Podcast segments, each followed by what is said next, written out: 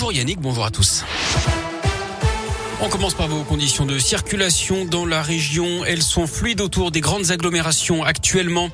À la une de l'actu, cette grève locale. En revanche, à la SNCF dans la Loire, euh, plusieurs TER sont impactés. Les horaires sont adaptés sur les lignes Le Puy, Firmini, Saint-Etienne, Saint-Etienne-Montbrison et Saint-Etienne-Lyon. Vous retrouvez le détail sur radioscoop.com. À la une dernière heure avant la fin de la campagne électorale, à partir de ce soir minuit, les réunions publiques, les distributions de tracts et la propagande numérique des candidats seront interdits. Plus d'interviews, ni de sondages ou d'estimation de résultats avant les résultats dimanche à 20 alors que les candidats s'efforcent toujours de rassembler les voix manquantes, les agriers.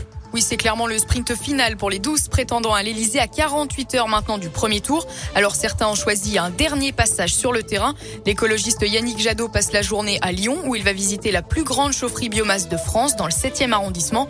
La candidate du Rassemblement national Marine Le Pen est à Perpignan ce matin avec un moment de recueillement prévu dans la journée devant le mur des disparus français d'Algérie. À droite, Valérie Pécresse se rend dans le Vaucluse. Elle rencontrera des vignerons. Ce sera le mont Valérien près de Paris pour le candidat de Debout la France Nicolas Dupont de son côté, le communiste Fabien Roussel organise un apéro Roussel de fin de campagne à Paris. Et on notera aussi le dernier meeting pour Philippe Poutou à Grenoble et Rouen pour Nathalie Arthaud. Jean Lassalle, Éric Zemmour et Jean-Luc Mélenchon ont choisi une tournée dans les médias ce matin.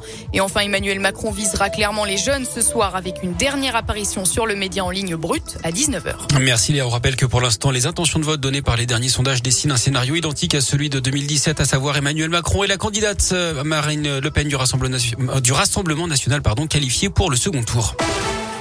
Avis de tempête sur la région. Cinq départements sont en alerte orange pour vent violent, notamment la Haute-Loire et le Puy-de-Dôme en Auvergne-Rhône-Alpes avec des rafales attendues à 110 km heure.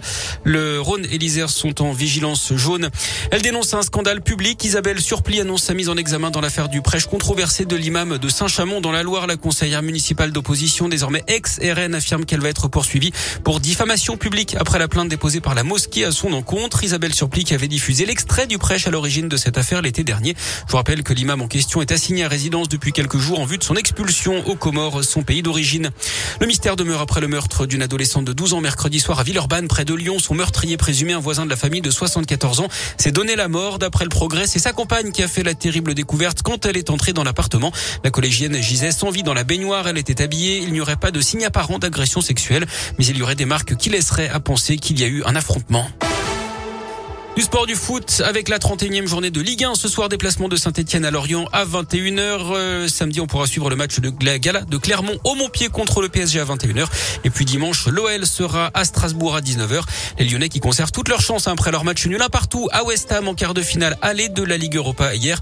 Les Lyonnais qui pourront quand même avoir des regrets après avoir évolué à 11 contre 10 pendant toute la deuxième mi-temps. Merci Greg.